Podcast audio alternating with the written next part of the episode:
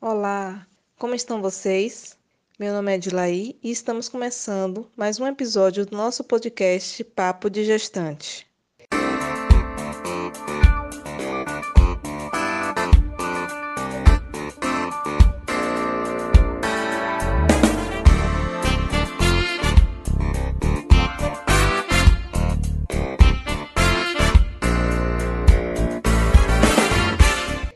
Mais uma vez, contaremos com a participação especial de Renata Roseguini, biomédica, acupunturista, professora da Escola Baiana de Medicina e Saúde Pública e contando com sua larga experiência em medicina chinesa e práticas alternativas, ela comenta variadas formas de autocuidado para o controle do estresse e da ansiedade, especialmente em tempos de confinamento pela pandemia do novo coronavírus.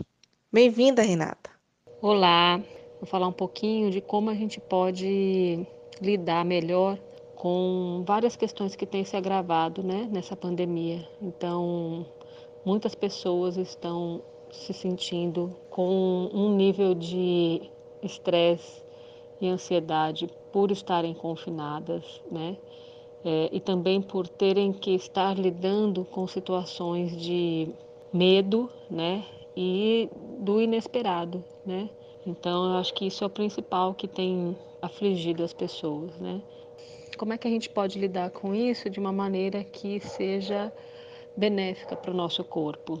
Na visão da medicina chinesa, todo o nosso corpo, a nossa mente estão integrados, é uma coisa só, né? Então, quando a gente sente uma emoção que é negativa, um medo, ansiedade, preocupação, isso afeta diretamente nosso sistema imunológico, é, então é muito importante que a gente consiga direcionar a nossa energia, nossos pensamentos para o positivo. Né? Então, qual é o positivo de você da preocupação, né? da energia da preocupação? É você é, conseguir planejar e usar a sua mente de forma produtiva, né? Então, fazer um curso novo, fazer, aprender uma nova língua, né?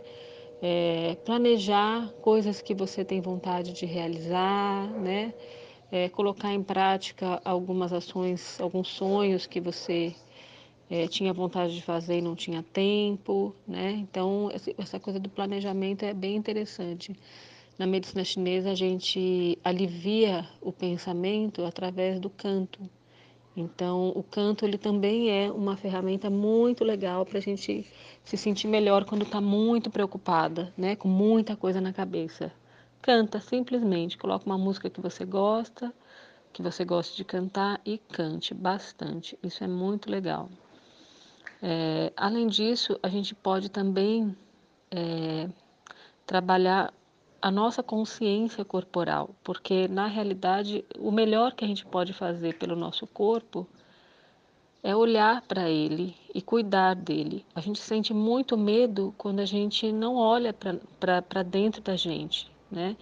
Então, quando a gente está conectado com a gente, a gente sente menos medo. Preste atenção se quando você faz atividade física, né, ou quando você está fazendo alguma coisa que você está cuidando do seu corpo, você se sente melhor e você se sente mais seguro também. Então a dica é faça coisas que te conectem com seu corpo. Respiração consciente é muito legal. Então, se você não tiver nenhuma técnica, tem várias aí na internet que vocês podem usar, né? É, tem umas técnicas indianas que se chamam pranayamas, que são respirações ritmadas, onde você presta atenção e controla o ritmo da sua respiração. Isso é muito interessante, muito legal para cuidar da ansiedade.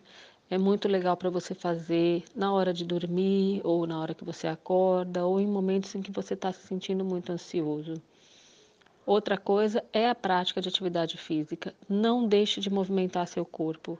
É muito importante, porque assim como a mente sente o desequilíbrio do corpo, o corpo sente o desequilíbrio da mente. Então, é muito importante que você movimente seu corpo, você vai produzir uma série de endorfinas aí, substâncias que são favoráveis para o seu sistema imunológico, para a sua saúde de um modo geral e para o seu bem-estar.